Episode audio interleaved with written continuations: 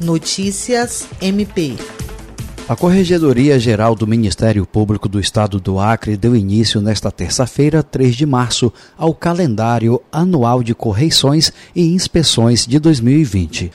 O corregedor-geral do MPAC, procurador Celso Jerônimo de Souza, está acompanhado dos promotores corregedores Wendy Takao Amano e Washington Newton Moreira, bem como dos servidores da corregedoria.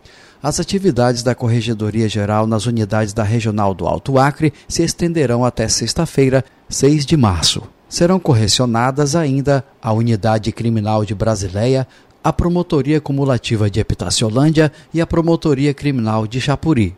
Já no dia 4, será realizada uma inspeção na unidade de Assis Brasil. Jean Oliveira, da Agência de Notícias do Ministério Público do Estado do Acre.